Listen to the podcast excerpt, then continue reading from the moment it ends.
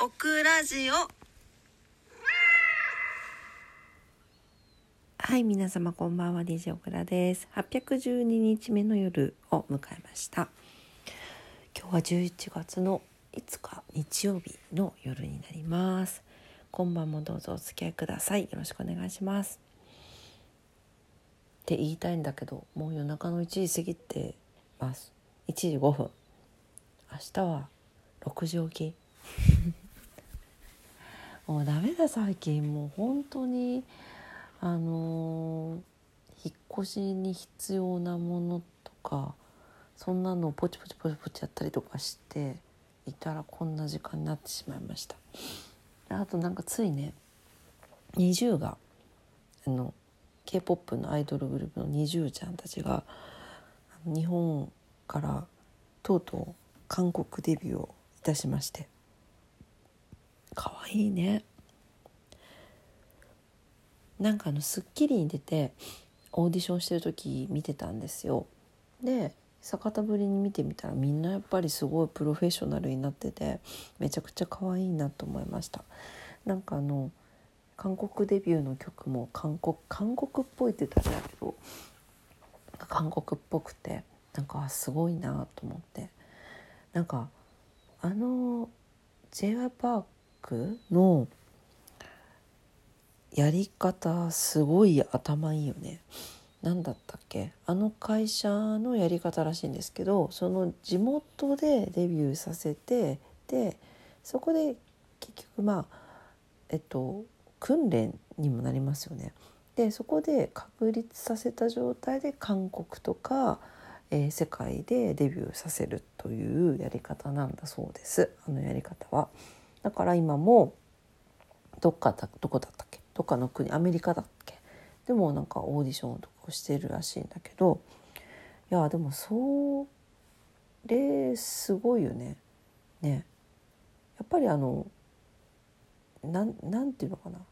無理にならないしね、うん、無理にならないしまたそして多様性もしっかり身につくよね。うん、なんかやっぱりそのエンターテインメントのビジネスモデルとして素晴らしい素晴らしいというかすごいなと思いました。あそれだけね時間とかお金もかかったりするんだろうけどそういう意味で言うと何かアーティストさんたちをアイドルたちを大切にしてるんじゃないかなと思ったりもします。はいまあそんな話はどうでもよくてですねそう最近はその NiziU ちゃんのデビューデビューした韓国デビューした曲とあのルセラフィム、えーと、宮脇さくらちゃんがいる。あの、えーと、グループのなんだっけ？あんだけ見てるのに。ナイトダンスだったっけ？なんだ めちゃくちゃいい感じのなんかメローな感じのあの新曲があるんですけどそれを聴いたりしています。っていうか可愛いよねやっぱり。あのなんていうの変ななんか韓国アイドルまあ日本のアイドルあんま興味ないですけど韓国のああいう本当に出来上がってるアイドルってなんかもうそういうなんかポジションでわかんない。なんかそういうもしかしたら世の中的にはそういうなんかちょっと性的な感じで見たりしてる人もいるのかもしれないけどなんかとにかくもうキャラクター的な感じで可愛いなと思っていつも見てます。うん、ね。でやっぱりその曲が変わったりとかすると、まあ、衣装もしかりメイクとか髪の毛の色とかも変えてくるでしょ？なんかすごいね、まあ、時には整形したりとかしてなんかその変わったというか成成長したというかそういう姿を見るのもねまた楽しいなと思って。はい。ねちーちゃん。